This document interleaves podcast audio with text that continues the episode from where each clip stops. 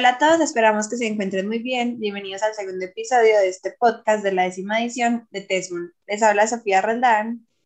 Y Sofía Restrepo, presidentas de prensa. En este capítulo tenemos como invitadas a nuestras presidentas de Security Council, Mariana Mesa e Isabela Correa. El Comité de Security Council será este año en inglés, por lo cual este podcast también lo será. Hi Mari, how are you? Hi, Sophie. How are you? Fine, thank you. That's great. Hi, Isa. How are you? Hi, I'm fine, thank you. We are so grateful that you are able to participate in this episode of the podcast and in the model. To start, we would like you to tell us a little bit more about yourself. Who are you, your age, your school, and an interesting fact about you. Um, okay, so I think I'll start. So my name is Mariana Mesa. I'm from the Columbus School. I'm 15. I'm in 10th grade. And uh, an interesting fact about me might be that I have an older sister and a younger sister. Uh, and I'm really tall. well, I'm Isabela Correa. I'm 18 years old. I'm from Teresiano School and I have two cats and my favorite color is orange.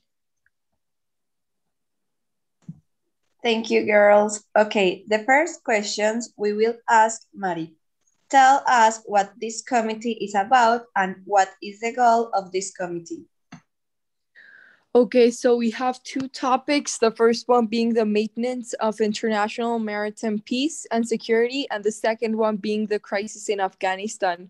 So, first of all, these two are topics that are very critical at the moment, and they're very important that people acknowledge them and know what is happening, which is why we chose these topics and hope to accomplish that people understand.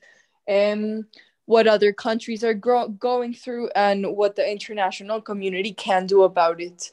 Uh, so basically, what we search for in this committee is to find agreements and solutions uh, for these problems that uh, have already been named.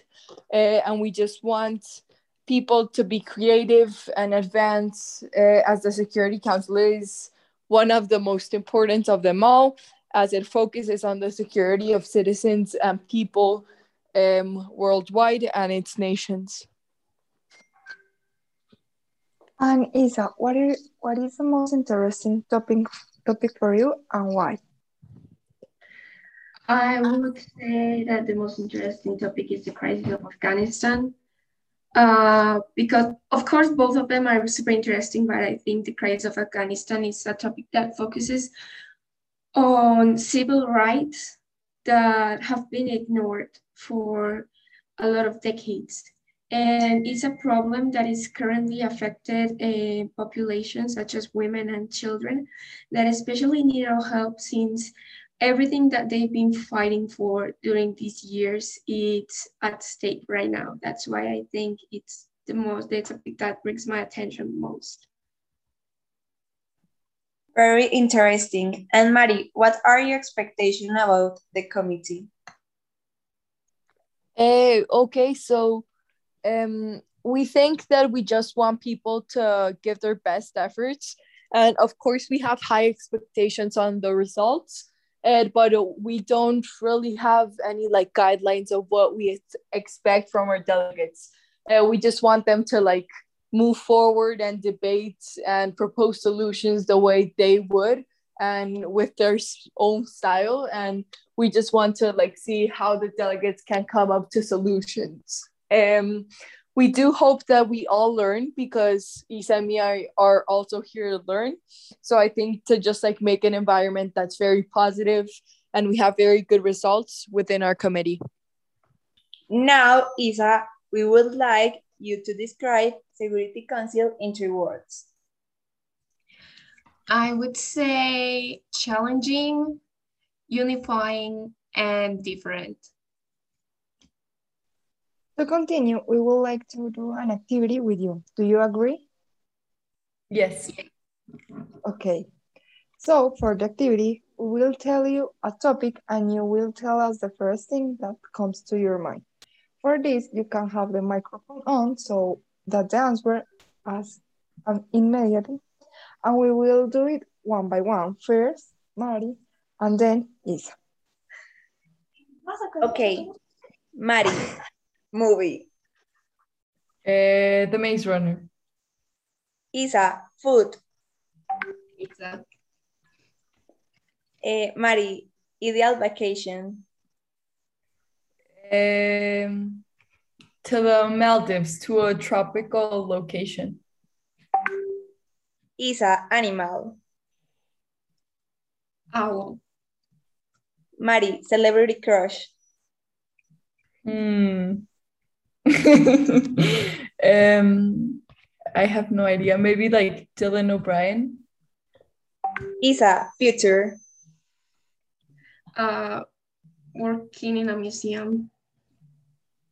Okay, thank you so much to participate in this activity. And finally, uh, what message would you like to give the participant of the model and the committee? Isa, would you like to go first or? No, I'll give you the pleasure. Okay, perfect. Uh, so no, I think that Isa and me, we both want to tell you all uh, that we want you to work hard, as we said before, think outside of the box, um, look at situations from different perspectives, um, share your opinions with others. Don't be afraid to speak up and say what you want to say. Um, and just think of viable solutions, what you think is possible, um, and what values you stand for, and always go by those. So, yes, thank you. And we hope you enjoy our committee. Uh, I would like you guys to remember that these kind of activities are made for fun and to learn.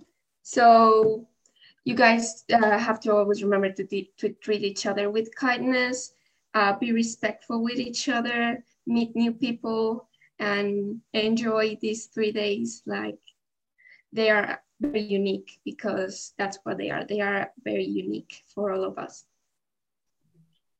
Thank you very much to Mari and Isa for participating in this episode and answering all our questions.